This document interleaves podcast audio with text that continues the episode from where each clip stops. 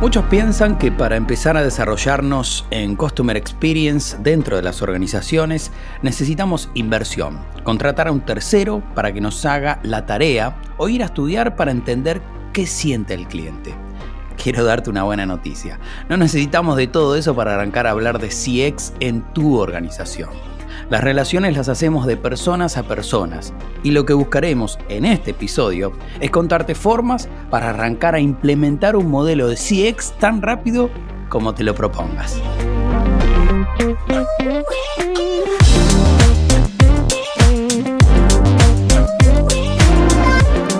Hola, ¿cómo estás?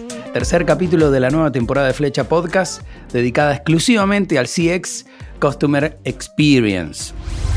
Soy arroba Ariel Boeb, larga OHE en todas las redes sociales y esta temporada está co-creada con el equipo de la Diplomatura en Gestión de Experiencia de Cliente que se dicta en UTNBA Buenos Aires, Argentina. Te recomendamos absolutamente ir ya mismo. Bueno, ya mismo no, porque estaría bueno que finalices de escuchar este, pero luego de terminar este escuches el episodio 1 y el episodio 2 que la verdad que complementan muchísimo con estas pastillas de información, estos capítulos de podcast en esta nueva temporada imperdible.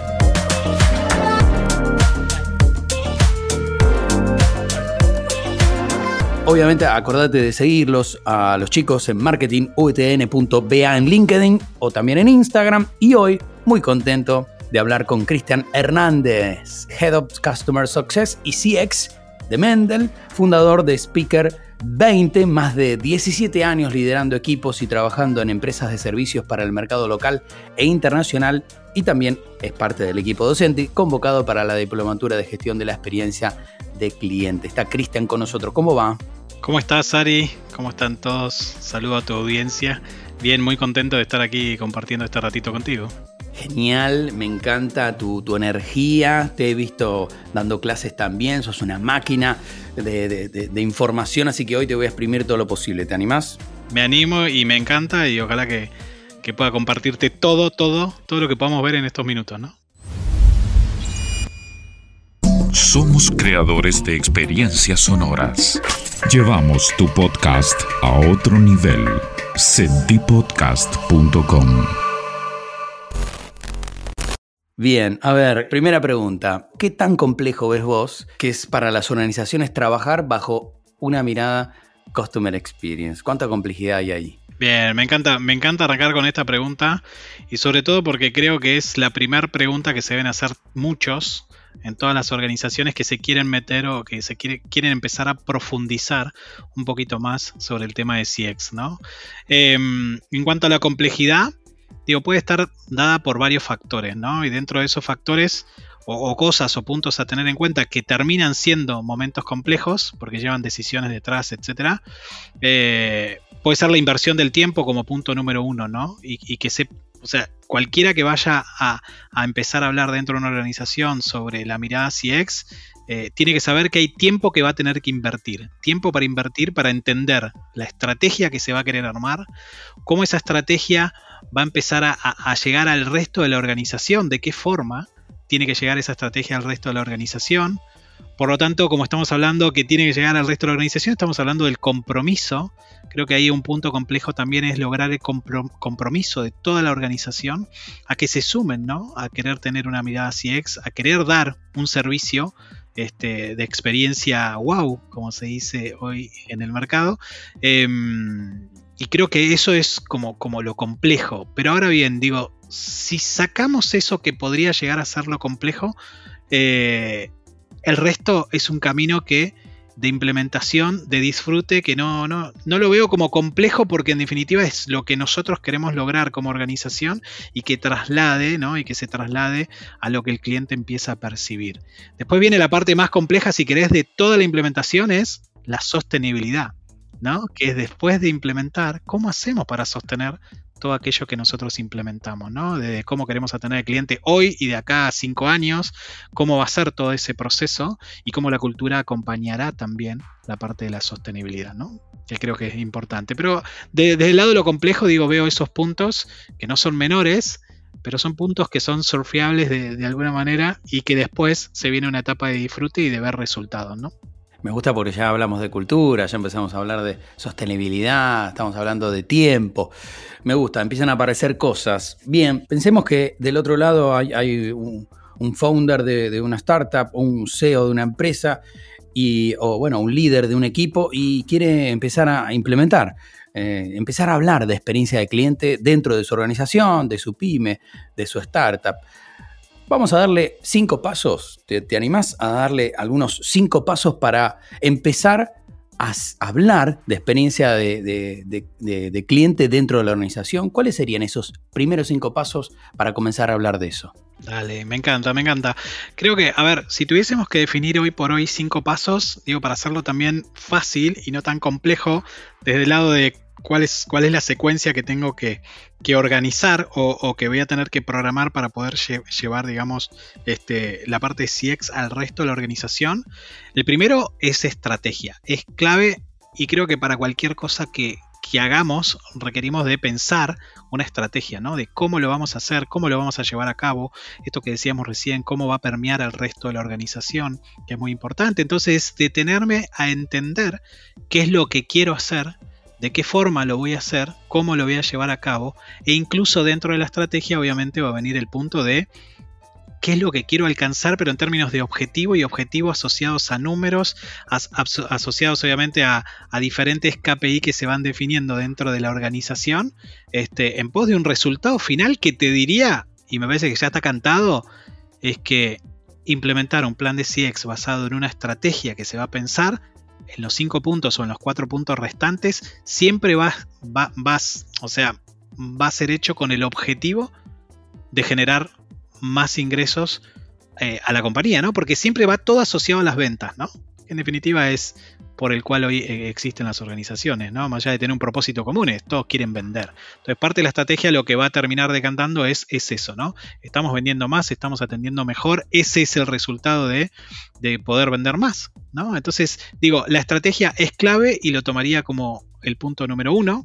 Y si querés salto a un punto número dos, que también me parece que es importante, es en toda organización los procesos existen, muchas veces los procesos no son claros y eso hace que complique la gestión de todos los colaboradores de la organización. Entonces, por lo tanto, como punto número dos, te diría, hablemos un poco de procesos, clarifiquemos los procesos, estandaricemos algunos procesos porque son necesarios.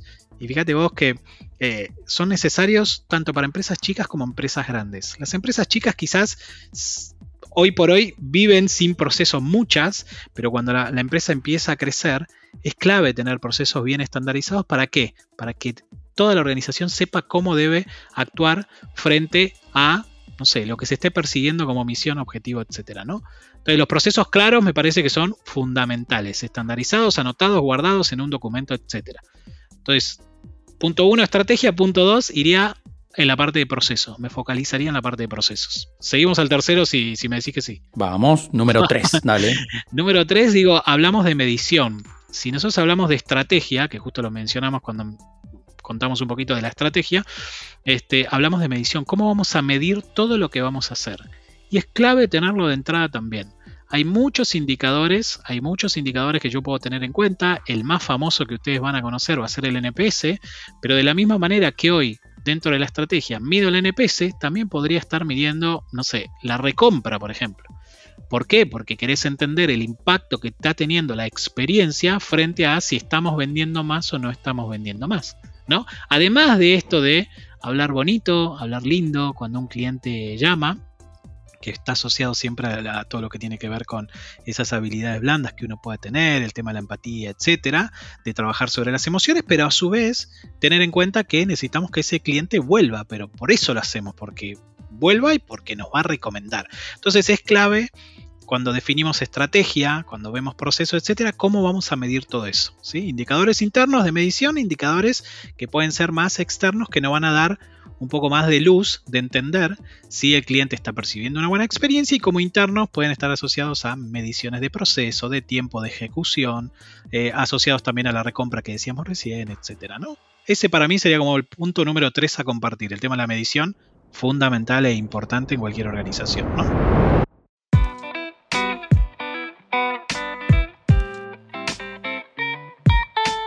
Vamos con el 4. Sigo, ¿eh? tengo dos más, tengo, tengo dos más.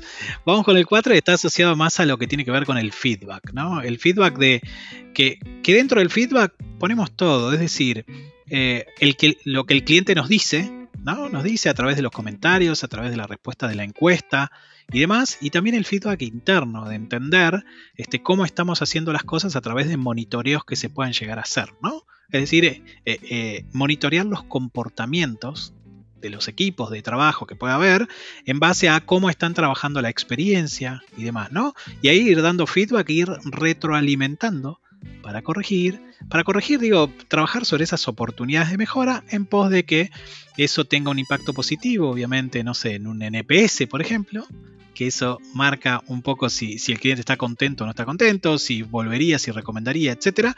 Eh, y, y, es importante, ¿no? Entonces, la parte del feedback fundamental sea rescatar todo lo que el cliente nos está diciendo o bien eh, todo lo que nosotros estamos haciendo como procesos definidos para ver si lo estamos haciendo bien, mal y eh, ahí ir encaminando esas oportunidades que puedan llegar a identificar, ¿no?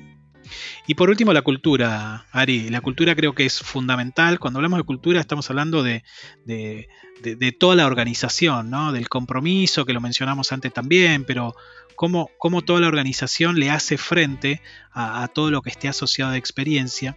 Y siempre me pasa que cuando hablamos de experiencia se piensa que lo único o los únicos que deben este, tener ese concepto de, experiencia y sobre todo dar la mejor experiencia son los que están en el frente de batalla. Pero ¿qué pasa? Los que están en frente de batalla sí, está bien, están poniendo la cara, por decirlo de alguna manera, pero detrás de ellos, todos los que están detrás de ellos, cumplen este, una función dentro de toda esa cadena, ¿no? Son un eslabón dentro de toda esa cadena que hacen a la experiencia y que hacen a lo que termina percibiendo el cliente de alguna manera. Entonces yo creo que lo, como puntos es estrategia, procesos claros, la parte de medición, la parte de feedback y la parte de cultura. Y que todos seamos CX, no es una parte, no es un área, no. Todo el mundo debe comprometerse desde arriba hacia abajo, CEO de las organizaciones, este, áreas directivas, etcétera, hasta el, que está al frente de batalla recibiendo a los clientes, ¿no? Sé cómo lo ves vos, pero creo que también tiene que ver con que el CX, como mucho de lo que sucede a través del mundo agile, etcétera, eh, no, es un proceso lineal, digamos, es un proceso circular. ¿Te hace sentido esto del circular, digamos, de, volver nuevamente a, medir y a, mejorar? Siempre, siempre. Y, y, sobre todo porque es algo que no, no termina nunca, ¿no?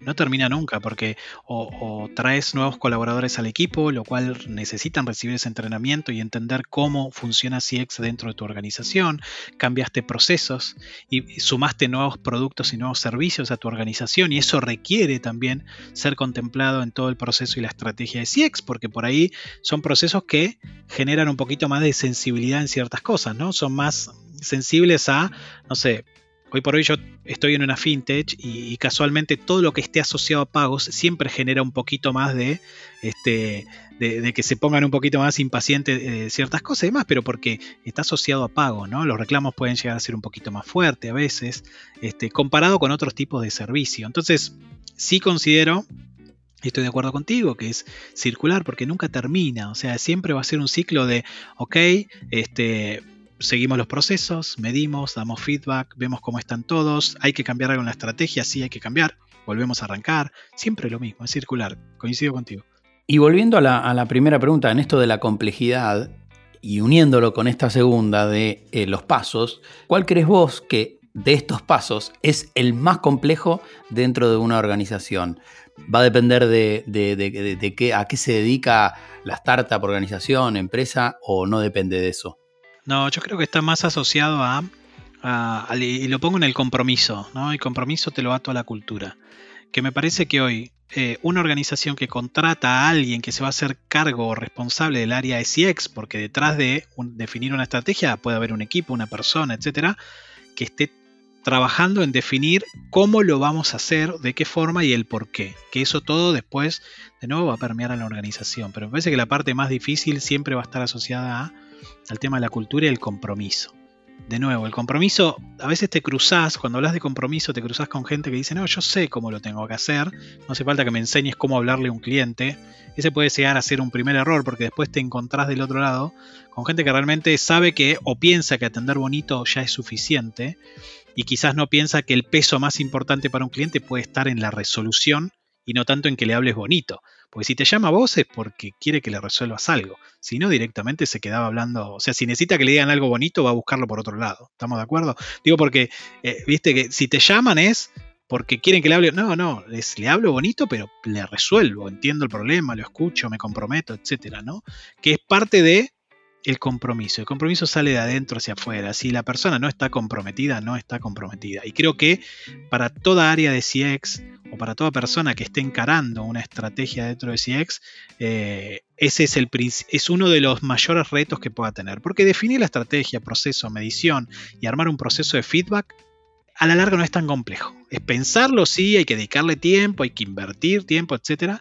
Pero lo más difícil es que el otro haga lo que vos querés que haga por voluntad propia, ¿no? Es como definirla un poco el liderazgo, ¿no? Que el otro haga lo, que, lo que vos querés que haga, pero por voluntad propia. Acá tiene mucho que ver con eso. Sobre todo porque la experiencia, más allá de, eh, no sé, si querés, el automatismo que hoy viene muy de la mano, etcétera, pero el automatismo hoy no está imitando el humano y el humano es el que conecta con el humano. Entonces ahí es donde está el principal desafío.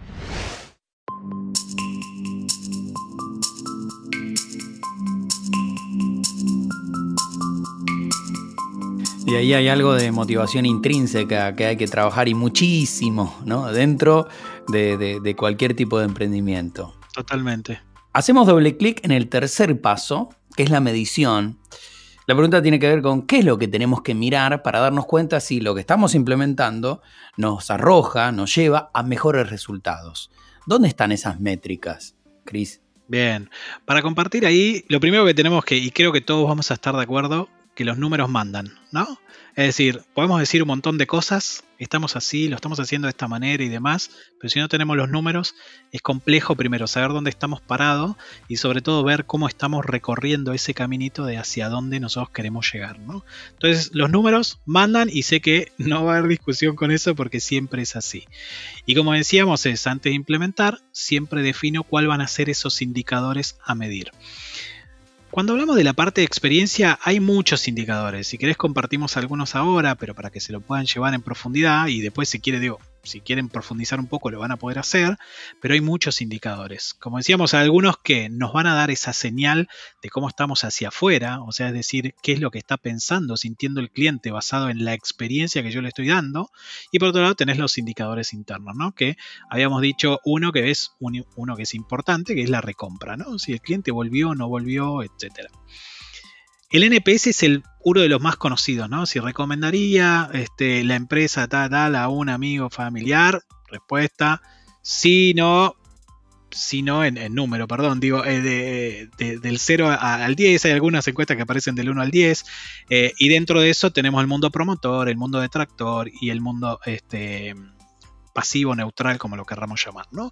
Este es un indicador importante porque te permite hacer bench hacia la afuera también, comparar las mismas industrias y entender cómo está mi vecino que hace exactamente lo mismo comparado con lo que estoy haciendo yo hoy. O sea, es un indicador hacia afuera que te permite entender si te recomendarían o no, que es un dato importantísimo. Y a su vez, no nos olvidemos que dentro de cada encuesta que nosotros vayamos a hacer, y dentro de cada indicador que queremos medir, la idea es siempre acompañarlo con algunos comentarios, ¿no? Para tener un poquito más de sensibilidad de por qué somos un 10 o por qué somos un 9 o por qué somos un 8 o por qué somos un 0, ¿no?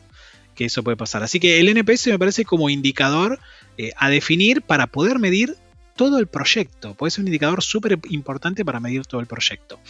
Después tenés la parte de algunos indicadores un poco más que lo podés colocar de forma más segmentada dentro de la organización, que quizás puede ser el CSAT, que te habla de la satisfacción del cliente cuando se conecta contigo. ¿no? Es decir, cómo fue la satisfacción este, en base a la consulta que tuvo por tal cosa. Después podemos hablar de indicadores de resolución, importantísimo el indicador, como decíamos, el cliente te llama para resolver un problema. Si encima vos no le resolvés el problema, se lo haces difícil, ¿no? Ahí entra otro indicador este, que puede ser del que mide el esfuerzo de 1 a 5, es qué tan complejo fue, ¿no? Qué tan difícil se hizo en realidad. Este, y por otro lado, bueno, la resolución lo que decía es quizás más binario, ¿no? Sí, no, lo resolví o no lo resolví. Y eso es un dato fundamental porque en base a ese también viene otro indicador que puede ser, no sé, el FCR, ¿no? El FCR es, es el First Call Resolution, es resolvimos en el primer contacto o no.